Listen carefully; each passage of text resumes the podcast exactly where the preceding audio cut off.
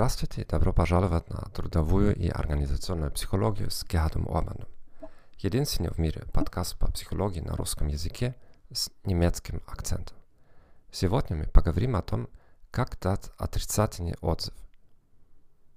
Недавно слушатель этого подкаста пожаловался на вступительную музыку. Она жаловалась, что музыка не соответствует нашему современному времени, что она считает ее чем-то недружелюбным.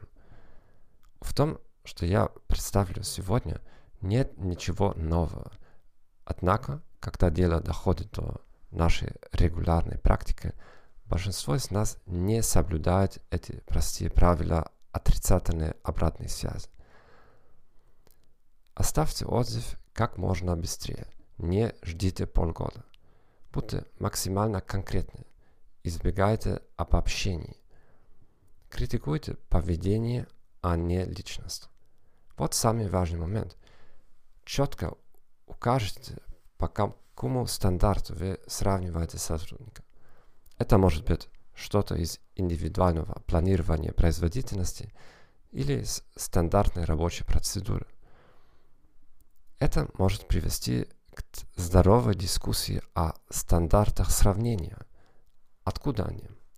Насколько они разумны или представляют собой мифы и стереотипы? Может, стоит даже изменить стандарт.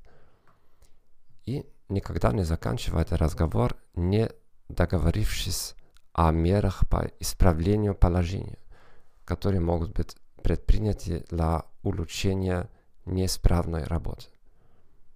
Благодарю вас за то, что слушали этот подкаст. Желаю хорошего дня и до свидания.